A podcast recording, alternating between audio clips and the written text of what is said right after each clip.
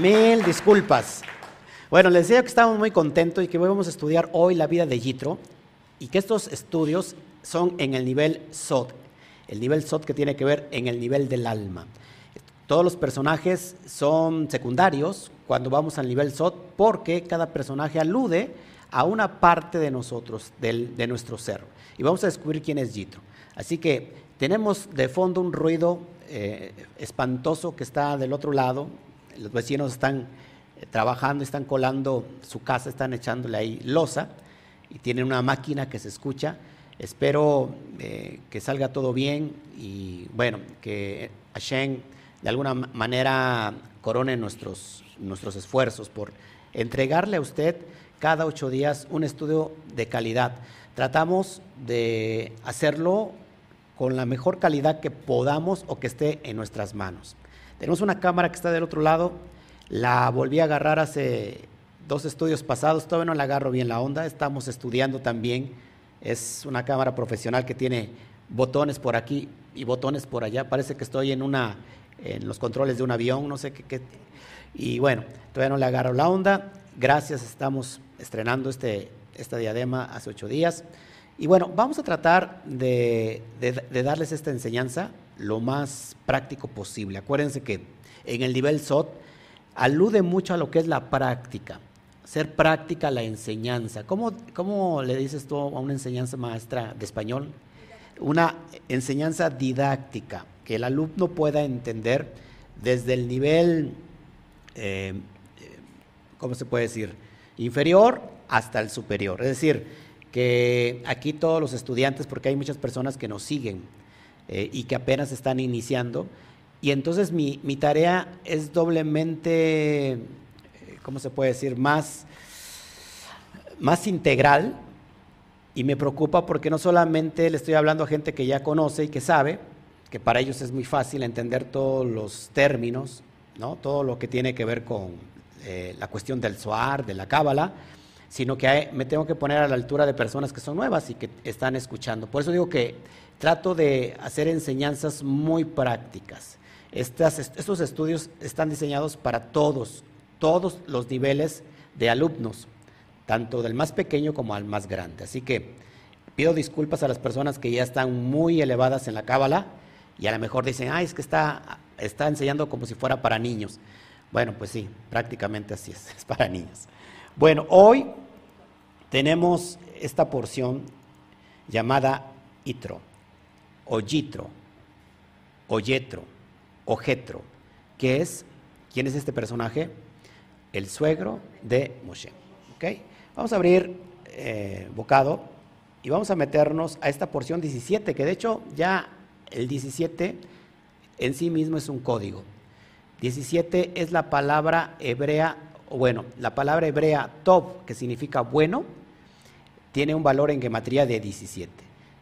Esta semana vamos a hablar de Yitro y entonces vamos a hablar de una energía buena. Pero ¿cómo Yitro va a tener una energía buena, pastor o Roe? Si era un brujo, vamos a ver lo que dice la Cábala. La Cábala lo menciona como un brujo de alto grado, de alto eh, granaje al nivel de Moshe Rabenu. Moshe Rabenu vía por la vía de la energía positiva, pero Yitro vía energía negativa. ¿Sí? Se chocan dos fuerzas a ese nivel, tanto que, bueno, se vuelven familias. Y la, la, el capítulo o la porción de esta semana inicia en el libro de Shemot, Éxodo. Acuérdense que estamos también ¿Se acuerdan cuál es el, primer libro? Hace alusión a, a, una dimensión, a una escala del árbol sefirótico. Y hoy estamos hablando, por ejemplo, de Shemot en la condición de que Shemot es, eh, en, la escala del, árbol de la vida, es la sefirá de Jotma, de sabiduría. Y es curioso y digo que es curioso porque no hay nada curioso en la dimensión de la Torah y los códigos, porque Shemot nos habla de la libertad, de la liberación del pueblo de Israel. Así que esto es una energía poderosa. El alma solamente es libertad a través de la sabiduría. Hoy vamos a hablar mucho de sabiduría. Y comprende del capítulo 18, verso 1 al capítulo 20, verso 26. Y la porción se llama Yitro. Eh, ¿Qué significa Yitro? Bueno, pues es un nombre personal y ahorita vamos a investigar. Vamos a, ver todo el significado profundo de esta porción. Bueno, quiero que, abra su, su Torah y vamos a leer Vamos a leer el primer versículo. Yo voy a leer el, versículo también 2, por favor. Dice así. Oyó Yitro, Cohen de Midian, sacerdote de Midian. Fíjense, sacerdote de Midian. Le estoy diciendo que, que Yitro era un personaje de alto calibre, suegro de Moshe, todas las cosas que Elohim había hecho con Moshe y con Israel su pueblo, y cómo Adonai había sacado a Israel de Egipto. Vamos al verso 2. Eso no lo traigo en pantalla, pero lo puede usted seguir en su, en su Torah, por supuesto. Y dice así el versículo 2. Tomó Itro, o Yitro, suegro de Moshe, a Sífora, si puedes subrayar eso, porque este es un segundo código que voy a trabajar. Sífora es un código poderoso. Mujer de Moshe, después de que Moshe la había enviado. Verso 3, a sus dos hijos, que el nombre de uno era Gersón, también es un código, porque dijo, peregrino fui en tierra extranjera. Verso 4, y el nombre del otro era Eliezer, porque el Dios de mi padre estuvo en mi ayuda y me salvó de la espada de Faraón. Entonces aquí tenemos un relato que curiosamente, mis amados hermanos, mis amados talmidín, mis, mis amados estudiantes, esta porción increíblemente, el centro neurálgico, el centro energético de esta porción es la entrega de la Torah de las Aseret Hadibrot, los diez enunciados mal traducidos como diez mandamientos. ¿Puede haber algo más grande que eso? ¿Puede existir algo más importante que eso? Yo creo que no. Como que es el centro, la, columna central de la Torah, los diez mandamientos. ¿Por qué a una porción tan importante donde se estudian los diez mandamientos se le nombra el nombre de Yitro. Cuando Yitro es un personaje eh, de la izquierda. Eh, vamos a ver lo que dice el Soar, quién era Yitro, para ir empezando a, desmembrar todas estas cuestiones. Vamos, para, vamos a mirar el Soar a Kadosh. Dejo por aquí mis libros.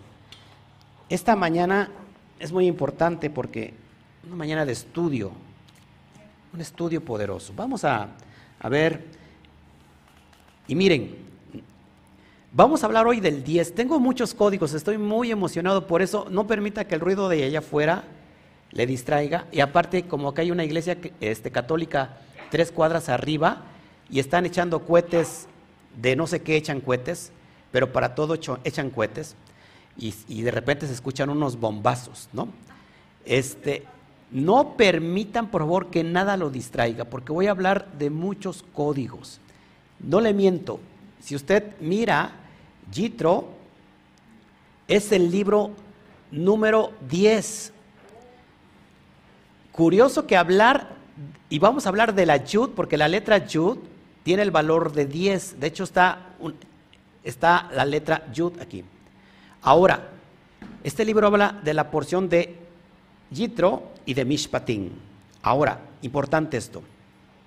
Vamos a ver en el capítulo, o en el verso, perdón, 42, lo que dice el Zohar Kadosh de quién era Yitro, para que vayamos entendiendo lo que es este personaje y cómo lo vamos a aplicar a nuestra, a nuestro, a nuestra vida, a nuestra cuestión del alma. Dice el versículo 42. Bueno, vamos a leer desde el 41. Escuche bien. Sucedió que el gran temor y terror del Santísimo bendito sea Él, cayó sobre el mundo entero cuando oyeron de los milagros ocurriendo durante el éxodo de Egipto. Y cuando Yitro vino, escuchen, el sumo sacerdote de las deidades paganas, ¿quién era Yitro? Un sumo sacerdote, pero de dioses paganos, de deidades paganas. Entonces la gloria del Santísimo, bendito sea Él, fue fortalecida y Él gobernó a todos. Verso 42. Porque cuando las gentes del mundo entero oyeron acerca de las maravillas del Santísimo, bendito sea Él, temblaron. Entonces buscaron a Yitro, quien era el más sabio. Escuchen quién era Yitro. El más sabio y estaba designado sobre todas las deidades paganas. Un brujo de alto calibre. Cuando vieron que venía a adorar al Santísimo, bendito sea Él, diciendo, ahora ya sé que Hashem es más grande que todos los Elohim Elohim significa literalmente dioses. Yitro se va a convertir de su, de su culto a las deidades, a los dioses paganos, se va a convertir al Dios de Israel solamente por ver las maravillas y los milagros que había hecho Hashem a su pueblo Israel. Sigo leyendo. Fíjate, todo, todo, todo el mundo todas las naciones del mundo vinieron a comentar a Yitro. ¿Qué pasó con todas esas diez plagas? ¿Qué sucedió? Se dieron cuenta en todo el mundo. ¿Qué pasa, Yitro? Y se sorprendieron más cuando este brujo de alto calibre, bendito sea el Eterno, ya se cayó el ruido. Decimos Sébalo, Sébalo, Diablo, Panzón, para que ya no sigan trabajando. Cruzamos los dedos también para que ya se, se cancele la. wow, mire qué silencio. Ok. Entonces, se dieron, o sea, imagínese Yitro ver que era en el mundo el más fuerte mago, brujo de todas las naciones y mirar cómo éste se convertía y dejaba toda su idolatría y se convertía a adorar al único Dios verdadero. De acuerdo a lo que dice el Suarakadosh. Sigo leyendo. Renunciaron a la adoración de ídolos dándose cuenta de que sus ídolos no tenían valor, se dieron cuenta que no tenían valor. En ese tiempo, la gloria del santo nombre del Santísimo, bendito sea Él, fue exaltado en todos lados. Por lo tanto, este capítulo de la Escritura ha sido registrado en la Torah con el nombre de Yitro, su comienzo. Se llama Yitro, ¿por qué? ¿Por qué se llama Yitro? Porque no hay, y aunque esta porción habla de las Aseret Hadibrot, de, los diez enunciados que se recibieron en el monte Sinaí, no hay mayor poder que la misma Teshuvah. Es decir, el arrepentimiento. No importa que seas un pagano 100%, un brujo, un hechicero, la Teshuvah te pone méritos de justo o de un sádic como no tienes idea, al nivel de Moshe. Seguimos leyendo. Verso 43. Acuérdense que estoy en el Suara Kadosh porque a lo mejor la gente está buscando ahí el versículo 43 en, en la Torah y dice, no lo encuentra, no, no encuentro esto. Dice así, Yitro, escuche, ¿quién era Yitro? Era uno de los consejeros del faraón. Antes de que iniciaran las plagas, el eterno Hashem, cuando Hashem empezó a tirar plagas al faraón, a todo Egipto, el consejero directo de los más grandes de faraón era Yitro. Seguramente estuvo ahí cuando se acuerdan cuando Moshe convierte la vara en serpiente. ¿Eso es magia o no es magia? Pues es magia. Una magia, de alguna manera, por la derecha, la energía de la derecha.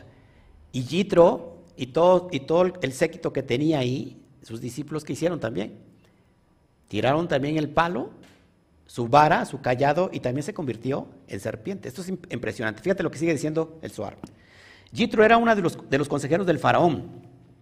El faraón tenía tres consejeros. Yitro, Job y Bilán. Bueno, Yitro, Jetro, Job, ¿se acuerdan de Job? ¿Qué recuerda de Job, del libro de Job? Que fue, que, que fue probado bueno, ¿Y por qué fue probado? A consecuencia de que, según el Zohar Kadosh, Job era uno de los consejeros de Faraón. ¿Y quién más? Y Bilán. ¿Se acuerdan de Balán? El profeta, el hechicero. Fíjese todo el equipo que tenía Faraón. Tenía un equipo fuerte ahí. Sigo leyendo. Entonces, Faraón tenía tres consejeros, Yitro, Job y Bilán. Uno era Yitro, y no había adoración, ministro designado, sol o estrella, que rigieran sobre este imperio de los cuales él no conociera su servicio adecuado. Se la conocía de pe a pa. Bilán, ¿quién era Bilán? Era un hechicero conocedor de toda la clase de encantamientos, fuera de hecho o de palabra. Balán o Bilán tenía tanto poder en la palabra, que se acuerdan que lo contrataron para maldecir a Israel, solamente para que hablara a Bilán y cayera maldición. Eso lo vimos en la porción de Balac.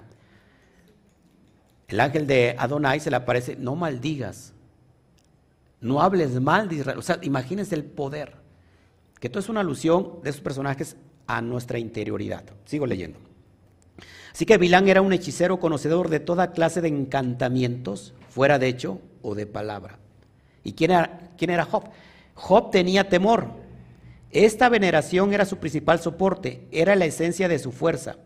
Por una palabra arriba, sea del santo o del otro lado, es decir, la citragra, el hombre puede atraer hacia abajo el espíritu de arriba y unirse con este abajo, solo con temor.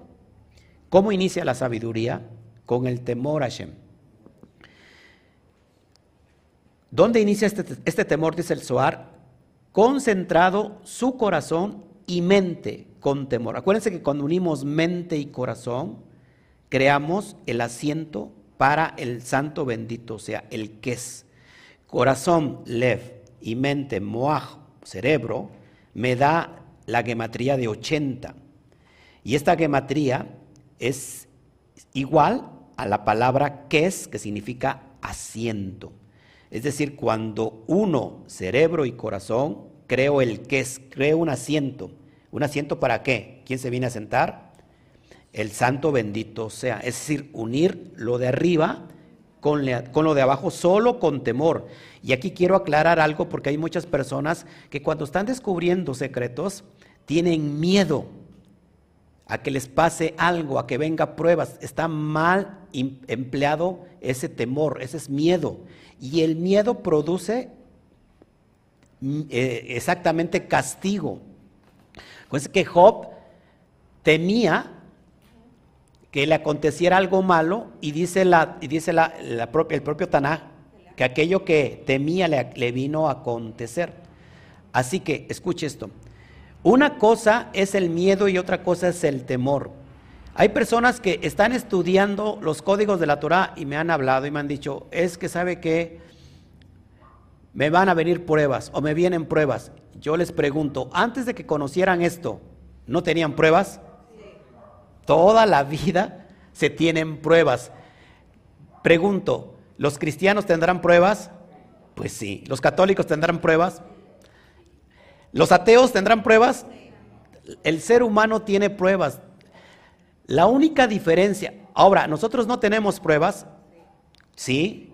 La única diferencia es que nosotros ahora sabemos cómo transmutar una energía negativa y transformarla o transmutarla en algo positivo. ¿Ok? Así que no tenga miedo de conocer, tenga temor al Santo bendito sea por los conocimientos de estas perlas que no se las da cualquiera. De hecho, si tú estás viendo hoy esto por primera vez, no es coincidencia, porque estabas buscando en tu espíritu y has llegado a este humilde canal. Así que no tengan, no tengan miedo, porque el miedo está produciendo una energía negativa. Y la ley de la atracción dice que todo aquello eh, que tú temes o tienes miedo, te viene a acontecer. Es como el imán, es como eh, lo contrario a la fe. La fe cree en lo bueno y atrae una energía buena, por supuesto, pero a veces se tiene más miedo. Así que debemos tenerle respeto, eso sí, a lo que estamos abriendo. Porque si tú estudias esto para no aplicarlo a tu vida, pues créeme que, o sea, de balde estás aquí. estudiamos nosotros esto porque lo estamos aplicando a nuestra vida. Yo lo aplico y sé cómo está funcionando y son los consejos que yo te puedo dar, eh, pero sí hay que tener respeto, ¿ok? Entonces Job tenía temor, pero tenía la fuerza entonces de unir lo de arriba con lo de abajo, solo con temor, concentrando su corazón y mente con temor y el corazón quebrantado. Acuérdense que el corazón que está duro, ¿quién es, quién es eh, el faraón? Es un corazón duro es en alusión al propio faraón que estaba endurecido. Un corazón que está quebrantado es todo lo contrario al, a lo que es faraón, ¿ok? Un corazón de carne. Y solo entonces puede atraer hacia abajo el espíritu de arriba el deseo necesitado. Esto es lo que era Job, pero de todos modos tuvo sus pruebas Job por esto. Ahora, vamos a entender y vamos a abrir los códigos. Hace un año hablé que Yitro, por ejemplo, tiene una gematría de 616. Muy importante lo que estoy hablando. Así que si esta porción habla de la Torah que se entrega en Sinaí, ¿cómo es posible que le ponen Yitro? Esta porción hace alusión desde que sale Israel de Egipto, siete semanas enteras enfrente de la montaña de Sinaí. Estamos hablando de la cuenta del Homer. Siete semanas, siete por siete, cuarenta y nueve. Al otro día cincuenta, que es la entrega de la Torah, es en alusión a la entrada a las 50, a 50 puertas que hay en Biná. No voy a hablar ahorita del tema, si no sería muy largo y no, quiero, no los quiero confundir.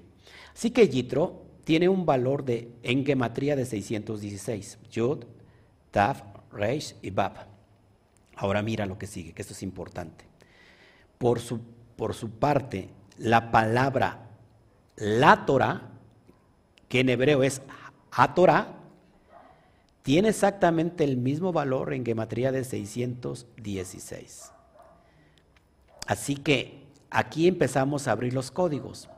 En realidad, aunque Yitro es un personaje oscuro de la línea de la izquierda, en realidad estamos hablando de, de que todas las cosas en este mundo tienen una doble polaridad. Así como la energía tiene positivo y negativo, todas las cosas en este mundo tienen una doble polaridad. Al menos en el mundo de, de la dimensión de, del Seiramping. En el mundo de Atzilut, que es lo que, que vamos a hablar ahorita, es como unificar para que no haya dos polos, sino que sea una sola unidad perfecta. Pero aquí es como la, la, cara, la, moneda, como tiene una moneda dos caras. Sin embargo, es la misma moneda. Así que Jitro, lo enseñé hace un año, vea por favor la porción de hace un año. Jitro representa al Keter del árbol de la muerte. Acuérdense que hay un árbol de la vida y también hay un árbol de la muerte. El árbol de la muerte también tiene desde Keter hasta Jotman. Así que la dimensión más alta en el árbol de la muerte vendría siendo Yitro. Pero cuando le das la vuelta a esa misma moneda, es decir, rompes la clipa de esa, de esa sefirá de Keter del árbol de la muerte, detrás de esa clipa está Keter del árbol de la vida. Así que esta es una alusión directa de que Yitro, o que Yitro en realidad es Moshe, Moshe en estado caído. Es decir, así como Caín o, como Abel. Abel es Caín, en una conciencia caída es Caín. Así como Java o Eva, en una, una conciencia caída es Lilith, ya, ya me están este, tirando bomba. Me están echando una bomba, madre. Este, ya ven, ya se cayeron los de ahí del, y ahora van estos. Válgame el Eterno, te digo. Bueno, este, ya, se, ya se enojaron. Bueno, ¿qué estaba yo hablando? Se me ah, ok. Haz de cuenta que entonces Yitro, si le doy la vuelta a esa moneda, es Moshe. ¿Ok? Porque Moshe, ¿qué representa Moshe? Cuando hablamos de Moshe, ¿qué le viene a la mente? ¿Qué representa Moshe? No, no. ¿Quién, representa Moshe? La Torah. Moshe representa la Torah. Son los cinco libros de la Torah, los cinco libros de Moshe. Así que si Moshe representa la Torah, tiene exactamente el mismo valor en gematría de Yitro. Esto es increíble. Lo mismo pasa, por ejemplo, con la dualidad o con, los, con la doble polaridad. Mashiach tiene el valor de 358. Pero la parte negativa, o el otro lado de la moneda, sería Nahash, que es el serpiente. Y la palabra Nahash eh, tiene exactamente el mismo valor en gematría de 358. ¿Está entendiendo cómo vamos? Esta doble polaridad. Así que vamos a ir entendiendo todo esto. Entonces, Itro, en realidad, amados, es una conexión con elevación espiritual, es decir, la montaña de Sinai. Para que me vaya entendiendo un poquito qué, qué es Yitro en nosotros. Yitro es el subconsciente que está dominado por el cuerpo, por la inteligencia del cuerpo, por la herencia genética que nos viene de generaciones pasadas. Traemos cargando en el subconsciente, en el ADN, creencias, enfermedades, eh, rectificaciones que se viene pasando de generación en generación y que de alguna manera, cuando venimos a esta dimensión, estamos de alguna manera ya como que en piloto automático, porque el subconsciente ya está diseñado así. Es decir, que ya viene fabricado de, desde inicio, ya viene, ¿cómo se puede decir? Eh, sí, fabricado, integrado, diseñado, lo que vas a recibir en esta dimensión. Lo que nos está enseñando esta porción es poder cambiar el subconsciente. Es decir, ese subconsciente que era Yitro, ya no quiero que sea Yitro, ahora quiero que sea Moshe, que nos dé libertad. Así que por eso Yitro es una conexión divina, es el puente que conecta el alma con la santidad. ¿Me va entendiendo? Yo lo hablé para que, para que tenga una mayor comprensión, es necesario que usted mire el, estudio del año pasado. Ahí hablo mucho del subconsciente. Ahora, sigo leyendo. Dicen los sabios, dicen Jajamín, los Jajamín, que Yitro no se llamaba Yitro, sino que se llamaba Yeter. Yeter. Pero gracias a la conversión que hizo, a la Teshuvah de convertirse al Todopoderoso, se le agrega una letra Bab. Una letra Bab al último. Entonces pasó de ser Yeter, pasó a llamarse Yitro, porque se le agrega una Bab. Y vamos a hablar un poquito de esta cuestión que la Bab, amados, en realidad es una Yud que desciende hasta abajo. Y ya para los que ustedes saben qué es una Yud, hemos hablado de la Yud. ¿Qué es la Yud? La yud, la, la letra yud representa la semilla divina. ¿Que cómo se baja? ¿Cómo se baja? A través, ¿se acuerdan? A través de la meditación. Esa yud, ¿dónde está instalada? Ahorita lo voy a explicar con gráficas. Está en Keter y Jotma. La energía de Keter y Jotma la bajamos a través de la meditación. Esa yud puede bajar a esta dimensión. Así que esta dimensión puede, puede bajar por el canal de la Bab. De hecho, Bab en el árbol de la vida es Seirampin, las seis midot, las seis cualidades emocionales divinas que todos tenemos. ¿Ok? Bueno. Dejen, estoy, estoy leyendo a ver qué le puedo, qué le puedo seguir mencionando. Bueno, vamos a, vamos a demostrarle cómo es que desciende toda esta dimensión, pero antes, este, sí, quiero, leerles cuestiones aquí para que pueda entender más sobre Yitro, qué nos, qué nos enseña el Suar. ¿Le interesa? O sea, el Suar dice que Yitro se convierte al, a la Torah. ¿Sí? Se convierte a la Torah y que por eso se le da esa Bab. Acuérdense que Yitro, su hija era Sífora, que te voy a hablar un poquito de, de hecho es un código poderoso Sífora.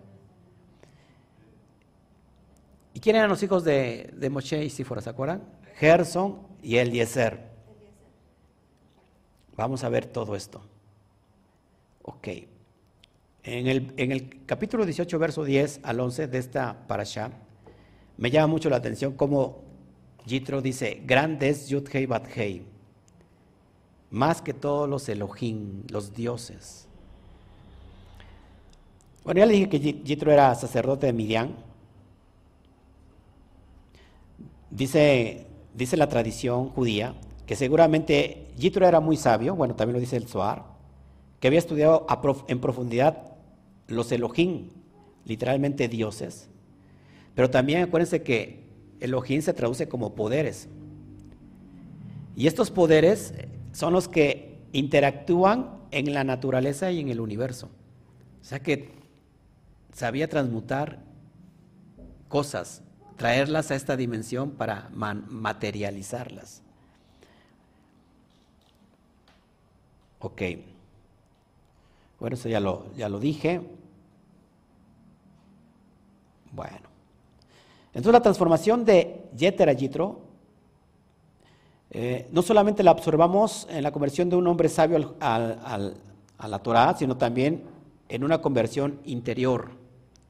Que esta, esta conversión debe ser muy, muy, muy, muy práctica, pero a veces es muy sutil. Y así que voy a hablar un poquito de la Bab. La Bab en realidad es una yud que baja hasta el suelo, hasta la dimensión de, de Malhut. Vamos a, vamos a ver esto, se lo voy a poner en pantalla con gráficas para que me vaya entendiendo, porque a veces usted no me entiende ni papa. Vamos a poner ahí. Acuérdense que me gusta enseñar con bolitas y palitos. Bueno, la Yud, como está viendo en pantalla, está sitiada en el mundo de Atzilut, porque comprende Keter y Jotma. Ahí pongo la división. Entonces, dice el Zohar que esta Yud se hizo largota. Esa Yud se hizo largota, grandota, grandota. Es decir, que el palo bajó hasta la dimensión de Malhut. Aquí, amados, está Yud y Yud desciende hasta la parte inferior que es Malhut.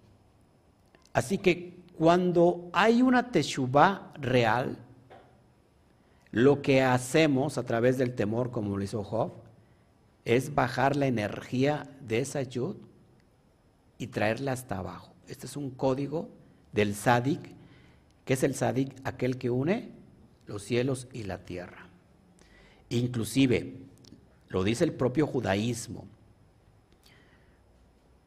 una persona pagana del mundo, de las, de, las tierras extrañas, que son gobernadas por estas fuerzas extrañas, cuando se convierte a la Torah, se convierte en un sabio, incluso con un valor superior a un judío que toda su vida haya sido judío y que haya estudiado la Torah. ¿Por cuál es la diferencia? Porque el joven judío nunca tuvo la oportunidad de ser probado, ¿no? Porque desde pequeño fue instruido en la Torah y supo como que separar las cuestiones de lo bueno y lo malo. Pero alguien que fue pagano se perdió en el mundo. Sin embargo, tiene el doble mérito de convertirse por su propio mérito y su propia actitud a través de Teshuvah a, a, Dios, al Eterno, a Hashem, a la Torah. Así que cuando Jitro o Jeter se convierte, esta Bab baja, desciende para traer su alma que está en la conciencia caída y elevarla al mundo de Atzilut. Por eso el trabajo que está viendo la, parte azul, que corresponde a la dimensión, ahí podemos de alguna manera eh, poner a Moshe. Moshe está interactuando en el mundo de Atzilut porque es la palabra, la Torah. Una cosa es la palabra, la Torah, y otra cosa es la voz. La voz viene siendo lo que es Seirampin, es decir, desde Keter hasta Yesod. La voz, ¿qué va a producir? La palabra, después viene la voz y por último, la voz materializa en el mundo de Malhut. Por eso es muy importante, amados, que cómo estamos trabajando nosotros. Estamos trabajando a través de qué? Si nosotros no hemos cambiado los códigos del subconsciente, no hemos eh, formateado el software de nuestra mente, vamos a hablar de lo que está embarazado nuestro propio subconsciente. Por lo cual cuando hablamos, ¿qué es lo que vamos a materializar? Pues lo negativo. Pruebas y más pruebas y más pruebas. vivimos en un mundo de caos. Pero cuando nosotros vamos y formateamos el software de la mente, de la conciencia, y la equilibramos al software divino de la macroconciencia o la supraconciencia, entonces todo nuestro pensamiento intelectual será como la génesis de la, de la, palabra que se va a hablar en el mundo de Serampí, por lo cual entonces lo que hablo lo voy a manifestar. Es increíble el poder del habla. Y eso no lo hemos usado. Número uno, porque no tenemos la verdadera conciencia de que tenemos ese poder. A veces lo dudamos todavía. Y por eso seguimos hablando mal. Pero no es culpa de que estemos hablando mal, no es culpa de nosotros mismos, sino es culpa de que en realidad no se ha hecho el trabajo desde arriba. ¿Me están entendiendo que para elevarnos necesitamos el mundo de Atzilut, el mundo del software divino diseñado y vibrando de acuerdo a la supraconciencia o a la matriz divina, como le quieras llamar. Cuando vibramos esa dimensión, estamos sobreponiéndonos sobre el, poder astral. Lo que ves en azul, de ahí para arriba, que es la primera triada, estamos hablando del mundo de Azilut. Lo que es allá abajo, es decir, todas estas seis o siete emanaciones, está comprendido por el mundo de los astros, la fuerza de los astros. Estamos recibiendo toda esa fuerza astral porque cada persona que nace lo rige un astro, un planeta. Hay una energía, en la fecha que nace hay una energía. Por eso es muy importante que usted cheque su, nacimiento, cuando nació, y lo compare con la porción que le toca, porque habla, habla mucho de esos códigos también para nuestra vida. Pero cuando nosotros estamos unificando, en realidad, estamos vibrando de acuerdo a la supraconciencia, es decir, ya no estamos ligados o influenciados por el mundo astral, sino que ahora estamos ligados de acuerdo a la voluntad del Santo bendito sea. Es decir, la, la Sefirot de que es Malhut son la tierra de las naciones. La parte de arriba, que es Keter Mayvina, es la tierra de Israel. Mire cómo está el trabajo. Israel sale del punto rojo. Israel sale del punto rojo. Israel sale del punto rojo que es Egipto. ¿Y a dónde va a ir? A la tierra de donde fluye leche y miel, la tierra de Israel. Sí que la tierra de las naciones está gobernada por fuerzas extrañas. ¿Y, quiénes, ¿Y quiénes son estas fuerzas extrañas? Son los astros. Nos están echando porras. Baruch Hashem. Pero ¿quién es el que gobierna la tierra de Israel?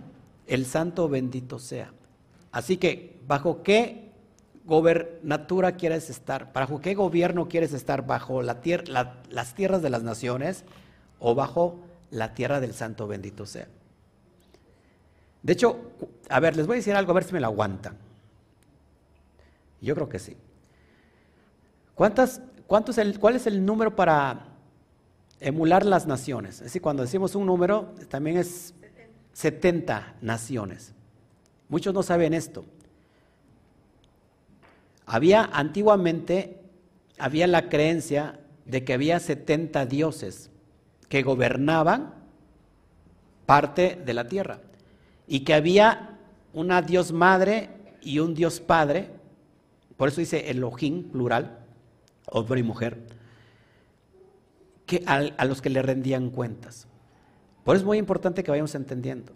Ahora, todo eso que te estoy diciendo y que hay estelas que lo comprueban eh, a través de la arqueología, y muy antiguas por cierto, es, es sobrepasar todo eso, toda esa energía, e irnos al mundo del Ein Sof, de la supraconciencia, para dejar de gobernarnos por cualquier energía astral. Bueno, eso es lo que hace la VAF en Yitro. Me va entendiendo, los hermanos ya están durmiendo por el frío. Vénganse para acá, le está pegando el frío. Ahí están felices ustedes, de veras. ¿Me va entendiendo, amados? Bueno, a ver, ¿qué más les puedo decir sobre esto? Porque esto es importante, pero yo quiero que lo entienda muy bien. bueno, fíjese, la yud simboliza lo intelectual, porque estamos en el mundo de la conciencia. Para que vaya entendiendo, Keter Honmai Binah es en alusión al intelecto, a la mente. De, después, Geset, Geburah, Tiferet, Netzat, Hot, Yesod, el aspecto emocional en el ser humano. Y Malhut tiene que ver con los, con los instintos. ¿Ya me está entendiendo? Es decir, cabeza, Keter Honmai Binah, porque es el intelecto. Mis emociones abarcan desde Geset hasta Yesod. ¿Ok? Y Malhut viene siendo los instintos. ¿Me va entendiendo? Ok.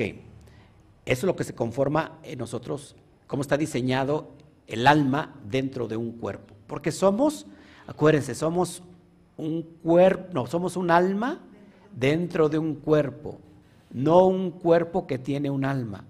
Somos un alma que tiene un vehículo llamado Fíjense que el cuerpo viene siendo la carroza del alma.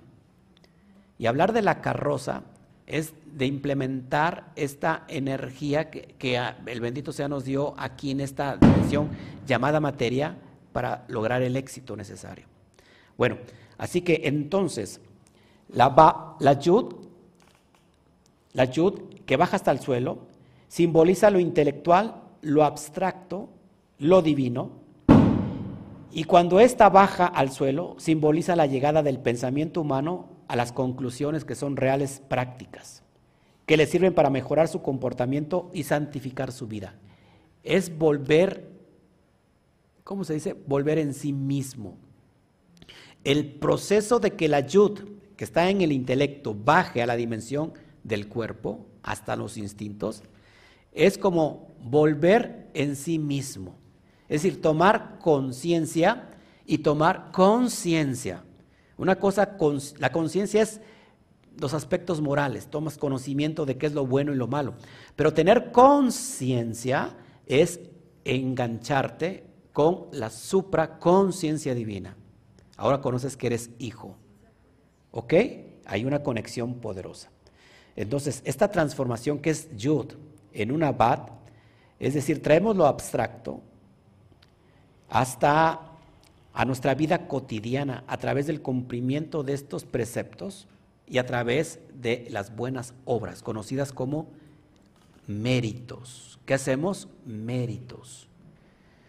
No soy salvo porque alguien me venga a salvar. Repítaselo a su cabezota. Por favor, cambie el chip. Para ir a Tzilut, la palabra mágica la palabra clave es, apúntelo, desaprender. Porque usted no desaprende de tantas barbaridades que le contaron, que la luna era de queso, y ahí tienes el Evangelio de apeso, entonces nunca vamos a poder avanzar. Nadie te va a venir a salvar si tú no haces tus propios méritos. Es imposible que si un maestro les enseñó a través de sus propios méritos cómo llegar a la dimensión de Atzilut a través de su propia enseñanza y que luego que el alumno pretenda que va a ser, eh, va a ser salvado por los méritos de su maestro. El maestro judío, en este caso el Rebe Yeshua, no enseñó jamás eso. Jamás enseñó que él iba a salvar a sus alumnos a través de los méritos que él tenía de descifrar estos códigos y de vibrar en Atzilut, está enseñando a sus alumnos a tener sus méritos. ¿Ok? Luego se desvirtuó poderosamente la enseñanza por no comprender eh, el origen, la raíz con que se escribe ese mensaje, que por supuesto es el hebreo. ¿Qué le vamos a hacer? ¿Ok? No me puedo quedar con el griego porque el griego es una interpretación de su raíz que es el hebreo. Pero, pastor, si el Nuevo Testamento se escribió en griego, sí, pero recuerda que todos sus personajes eran hebreos, judíos, eran judíos. Y que cuando, a ver, del hebreo lo paso al, al griego, ya no es, no, es una traducción, ¿eh? No es una traducción, es una interpretación. Una cosa es una traducción que no se puede llegar en realidad a tanta fidelidad, porque hay modismos, hay palabras que significan varias cosas a la vez y de acuerdo al contexto y el tiempo que se escribe. Entonces, ya cuando tenemos el griego, ya no es una traducción, es una interpretación de aquel que está tratando de traducir. Sin embargo, nos mete su ideología. Claro, no está completo. ¿Me va entendiendo entonces? Así que esto es importante que lo vayamos analizando porque esto es lo que pasa en nuestra dimensión. Cuando hacemos una, una real eh, conversión. ¿Qué, ¿Qué, es Teshuvah? ¿Qué significa Teshuvah? Simplemente volver, regresar. ¿A dónde regresamos? Al estado de conciencia primario que deberíamos de tener, a lo primordial que es el estado de este Adán Kadmon. Porque este Adán Kadmon estaba vibrando en Atzilut. Por eso Yeshua es conocido como el postrer Adán. Porque está vibrando él ya en, en absoluto de acuerdo a, su comprensión. Por eso cuando hacemos Teshuvah es regresar, volver a ese estado de conciencia elevado y no estar viviendo en esta conciencia caída. ¿Me entienden? Porque si no vamos a estar nosotros una y otra vez fallando.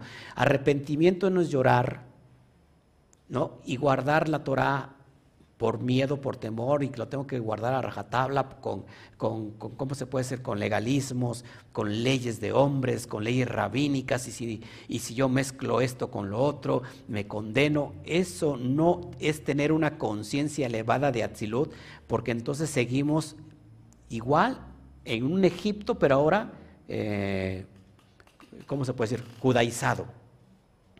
Seguimos en el exilio. La idea es regresar a la casa del Padre. Sí, tampoco irnos al extremo, porque la enseñanza nos lleva, la conciencia, esta enseñanza de esta energía nos lleva a ser libres, no a ser libertinos, no ser libertin, hacer libertinaje de la libertad. Porque libertinaje es exactamente otra conciencia caída. Acuérdense, esto es poderoso. Bueno, vamos a meternos otro código, ¿le parece? ¿Hay alguna pregunta hasta aquí? ¿Le está pareciendo interesante? ¿Sí? ¿Habrá alguna pregunta hasta aquí? Todo bien. ¿Tienes una pregunta, Amada? Este, bueno, sí. ¿Cómo diferenciar temor y miedo? ¿Cómo diferenciar temor y miedo? El temor es una alusión a el respeto de que tú vas a abrir un código y y tener el respeto, la responsabilidad de qué vas a hacer con esa energía. Si tú eres un código y, no lo usas para tu vida, estás pisoteando esa perla de gran precio. Tener miedo, es decir, ay, estoy descubriendo esto, y al que mucho se le da, mucho se le demanda. Entonces, ¿qué me va a demandar Dios? ¡Ah! ¿Me entienden? una conciencia de lo que es, de lo que estás haciendo, de tener esa responsabilidad de abrirlo, porque lo vas a abrir porque lo vas a aplicar a tu vida. No estás abriendo el libro de vaqueros, no estás abriendo el libro de, de Marvel y sus... ¿No? No estás leyendo por leer, para enterarte a ver de qué chisme trae el SOAR. Estás abriendo códigos porque van a transformar tu vida. Pero si después dices, ah, pues sí, está padre, pero no estás teniendo temor. Pero el miedo es que tú dices, ah, por conocer un código, ah, ahora a ver con qué me va, me, va, me va a demandar Dios. Porque hay gente que así lo piensa. Me está yendo mal porque estoy descubriendo códigos, como si nunca le hubiera tenido pruebas. Una persona que es católica se pasa al cristianismo, ¿qué es lo primero que le vienen? Pruebas. Porque está elevando su conciencia. Y después del cristianismo, los que pasan a otra dimensión, ¿qué pasa? Pruebas. ¿Y qué le dicen las personas? ¿Ves? Porque le has negado la fe de tus padres. ¿Ves? Por eso te está yendo mal. Porque dejaste la, fe de, de tu abuelita. Le has dado la cara a Dios. Perdón, la espalda a Dios. Por eso te estás condenando a ti mismo. Te vas a ir al infierno. ¿Me estás explicando? ¿Me están entendiendo? Perdón. Ahora, no es este el sistema de que yo voy a abrir un código y a ver ahora con qué me va a demandar el Eterno. Si los códigos están aquí alumbrados es porque el santo bendito sea, es la voluntad. Los códigos no son para que permanezcan ocultos. Los códigos son para que se revelen. Porque eso nos va a traer qué? Vida. Háganlo con respeto. Espero haber, haber contestado. Bueno, vamos a ver qué más traigo para acá. Entonces, volvamos a la narrativa.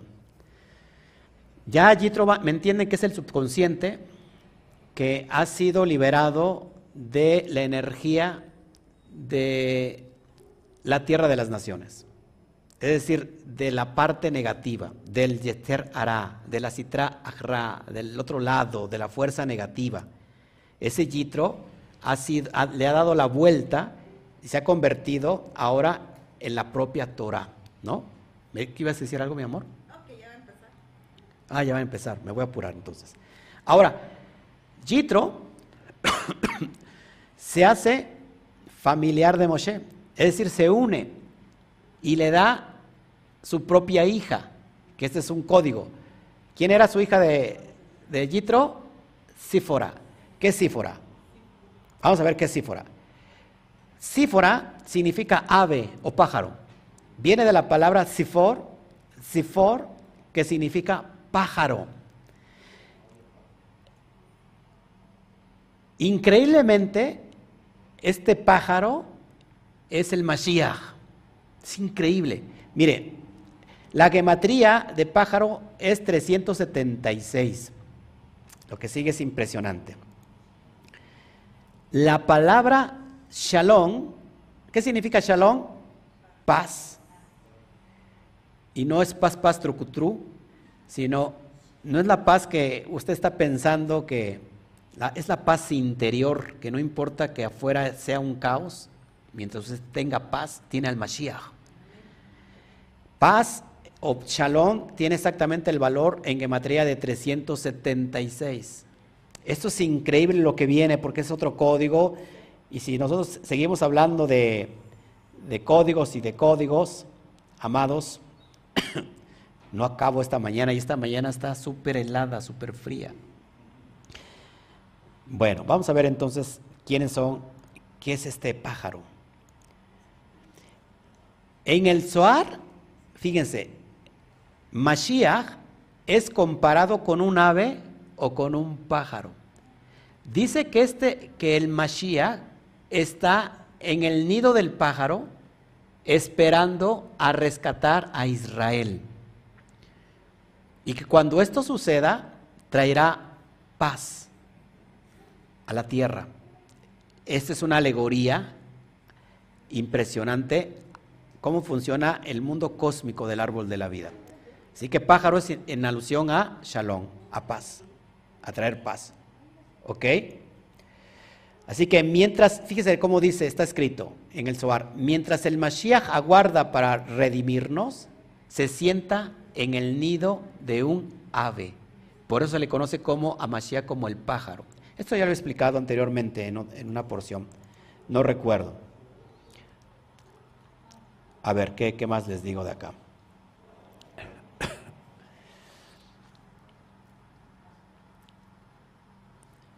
Hay una, fíjese, cuando nosotros decimos el Shema Israel, hay una palabra clave en el Shema. ¿Cuál es? La palabra que alargamos, porque es, explicado que es unir los cielos y la tierra. Ejat. Bueno, Ejat es increíblemente otro código que tiene que ver con el pájaro, con el Mashiach. Vamos para allá. Por ejemplo, ¿dónde podemos eh, situar a este pájaro llamado Mashiach? Yo desde mi perspectiva lo, situ, lo sitié en esta sefirá que es invisible. ¿Cuál es la sefirá? El Da'at. ¿Eh? ¿Qué se, ¿Cómo se traduce Da'at? Conocimiento o conciencia. Es unir izquierda-derecha. Es unir Jodma y Binah. Así que este pájaro, esta ave, que es el Mashiach, no es otra cosa que la conciencia que se da a través del Dad. Acuérdense que si, si Jodma es Abba, se traduce como padre, y si Binah es Ima, que es madre, cuando se unen se da el Dad. Por lo cual el Dad, ¿qué sería? El hijo. Por eso a Yeshua se le dice como el hijo del hombre o el hijo de Dios. En realidad, ¿qué es el hijo? Es cuando la persona eleva su conciencia a la unidad de Atzilut y entonces ese es conocido como hijo de Dios, hijo de Hashem. Es el Israel que vuelve a la casa. Entonces, impresionante que cuando estamos unificados en el Dad con el Hijo, ya estamos prácticamente en el mundo de Atzilut, donde todo es una unidad completa. ¿Va entendiendo? Bueno, aquí quiero, quiero hablarles más, más de esta dimensión. Hay un dicho hasídico, fíjense, ¿qué es el hasidismo? Creo que lo traigo en pantalla, a ver si lo traigo en pantalla para, para demostrárselos, porque hago tantas, tantas este, pantallazos. Bueno, se lo enseño. Fíjense, el hasidismo que es una corriente judía mística, que también estudia cuestiones bien poderosas de la mística, dice que el Mashiach puede venir, puede venir a través de la chimenea. Y no, está, no esté pensando en Santa Claus. Pues, ¿qué pasó, pastor? Ahora ya también ya es el Mashiach de Santa Claus. No. La chimenea en hebreo es la palabra arubá. Y se escribe o inicia la palabra arubá con una aleph. Dice, posiblemente volando a través de la ventana, que en hebreo es jalón, y que inicia con la letra het. O entrará a través de la puerta, que en hebreo es delet. Y esta palabra delet inicia con la letra dalet. Ahora, si yo junto alef, het y dalet, me da la palabra ejat. Es decir, ¿Cómo explico esto? Para que me vaya entendiendo. Porque esto es bien importante que lo vayamos entendiendo. ¿Cuál es el trabajo? El trabajo de el Mashiach, traer la paz. Fíjese, en Cábala la palabra humo, no lo traigo en pantalla, se escribe Asham. Y Asham es un acrónimo de las dimensiones de esta realidad. Están compuestas por qué esta dimensión? Por espacio, por tiempo y por alma. Espacio, se puede decir que el espacio, haciendo alusión al cosmos, como Olam, el tiempo, la palabra en hebreo es Shanen, y alma, Nefesh, es decir, se crea esta dimensión de humo. La primera tarea del Mashiach Fíjense, es eliminar completamente todo mal sufrimiento. Cuando esta dimensión de esta conciencia elevada se da a través de la unión de Jodma y Binah, se crea el Dad, me quita todo sufrimiento, porque conozco que tengo herencia y que soy hijo. Porque Israel es una conciencia elevada. Se lo voy a poner en pantalla para que lo vayamos entendiendo. A ver, déjeme, porque ya me hice un poquito de bolas con mis bueno, aquí, aquí se lo dejo. Ahí está. Es decir, cuando nosotros unificamos y, la, y el, porque tenemos un nido, pero ese nido no tiene pájaro, está vacío, porque no está ahí el Mashiach, no tenemos esa conciencia, aunque potencialmente lo tenemos, pero no está activado. Cuando se activa y aparece ese pájaro en el nido que es Dad, amados, estamos recién conectando el mundo de Atzilut, porque Atzilut es completamente, todo vale uno, es el todo, es la unificación del todo.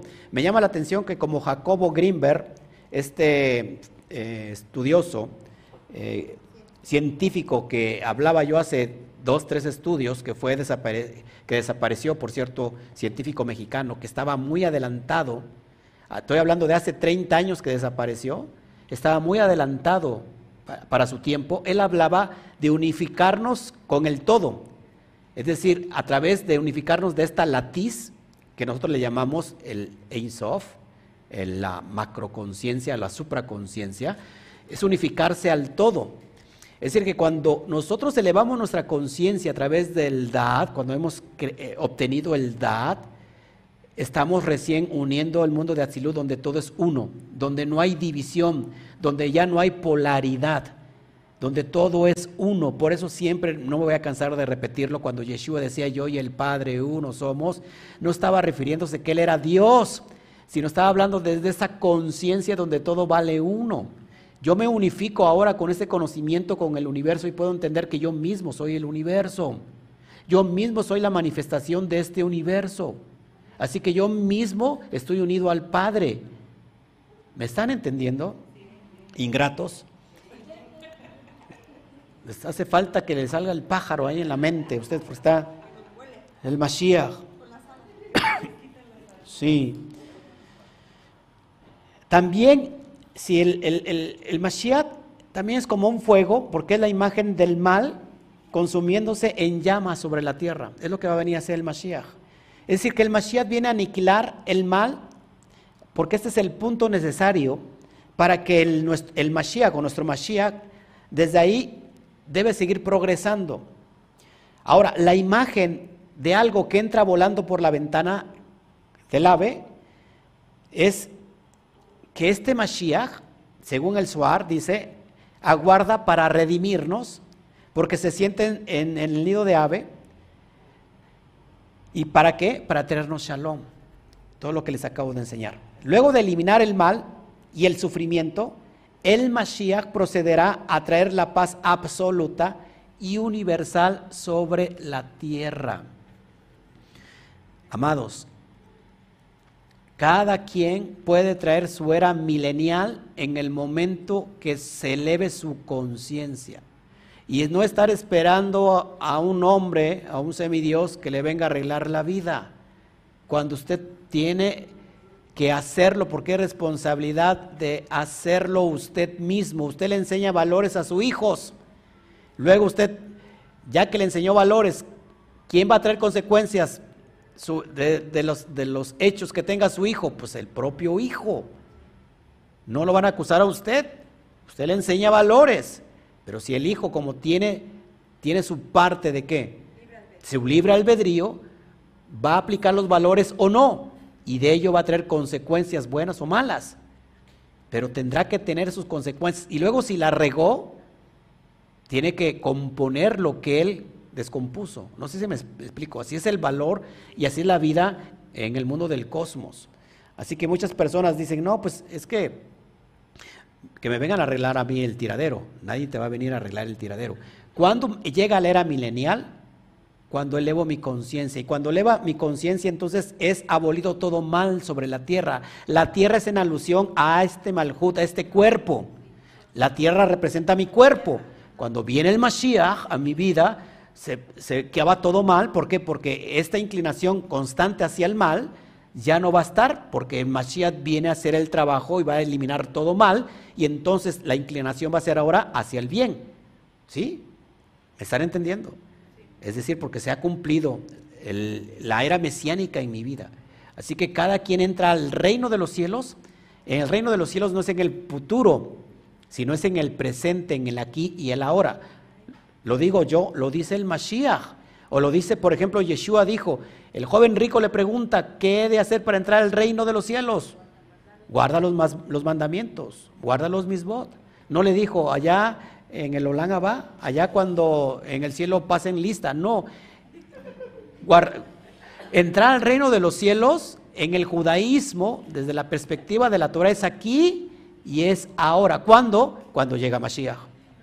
Se elevo mi conciencia y hago venir al Mashiach.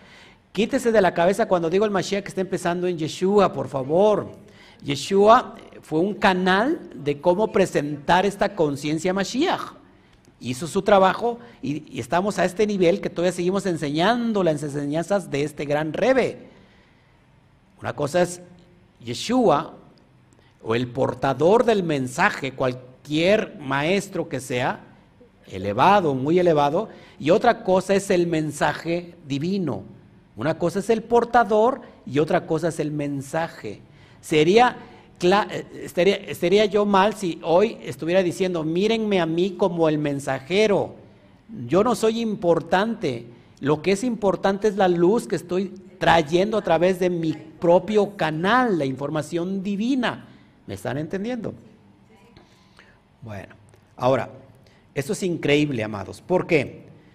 Espero no romperle su corazón, su corazoncito de pollito.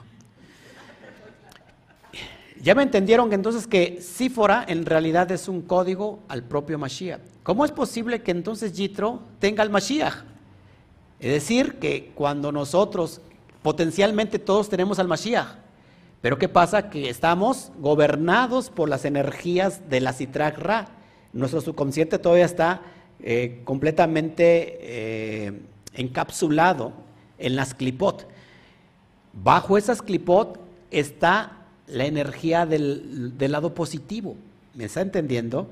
Así que este, este Jitro potencialmente es el subconsciente que está dominado por la Citrak Ra, pero potencialmente es la luz propia del Mashiach, porque en él está el poder, es decir, la polaridad, la doble polaridad. A ver, ¿quién eran los hijos? Gerson y Eliezer. ¿Qué significa? También son unos códigos, ¿quiere o no quiere? O ya tiene, está muriendo de frío, yo ya me estoy muriendo de frío. No, no, no, no, no. Aquí aguanto. Ahora, Gerson, increíblemente, fíjense, Gerson significa, y lo acabo de leer, residente o forastero. De hecho, viene la palabra, viene la palabra ger. Ger, que es alguien que es exiliado, alguien que es extranjero. Gerson. Gerson o Gerson es residente o forastero.